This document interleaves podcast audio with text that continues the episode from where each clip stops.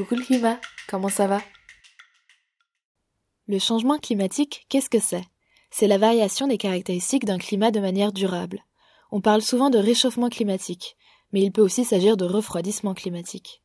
Les climats de la Terre ont toujours évolué au cours du temps, alors pourquoi s'en préoccuper aujourd'hui? Ce qui est préoccupant, c'est l'ampleur et la vitesse du réchauffement que nous vivons. Depuis 1950, la température moyenne de la Terre a gagné 1,1 degré.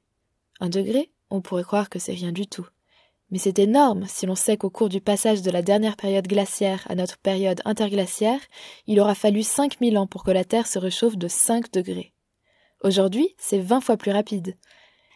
Il y a beaucoup d'autres indicateurs du changement climatique, comme la concentration en CO2 dans l'atmosphère actuelle qui n'a jamais été aussi élevée que depuis 2 millions d'années. On assiste aussi à une retraite globale de tous les glaciers du monde. C'est un phénomène qui est sans précédent depuis au moins 2000 ans. La montée du niveau de la mer est plus rapide depuis 1900 qu'elle ne l'a été au cours des derniers 3000 ans. En plus de ça, les océans ont un niveau d'acidité sans égal depuis au moins 2 millions d'années. Tous ces changements sont d'une ampleur sans précédent. Ils sont responsables de plus en plus d'événements météorologiques et climatiques extrêmes, et les preuves se sont multipliées depuis le dernier rapport du GIEC. Depuis 1950, il y a trois fois plus de fortes chaleurs. Les vagues de chaleur en mer ont elles aussi doublé. Il y a à la fois plus de précipitations extrêmes et plus de sécheresse dans l'agriculture. Les cyclones tropicaux deviennent de plus en plus puissants. Cet été, en juin 2021, au Canada, il y a eu une canicule avec des températures proches de 50 degrés à certains endroits. Cet été, en juin 2021, au Canada, il y a eu une canicule avec des températures proches de 50 degrés à certains endroits. Selon le rapport, le réchauffement climatique a rendu cette catastrophe 150 fois plus probable. Sans changement climatique, elle n'aurait vraisemblablement pas eu lieu. Mais attention, quand on observe le changement climatique, il y a quelque chose à toujours prendre en compte. C'est la variabilité.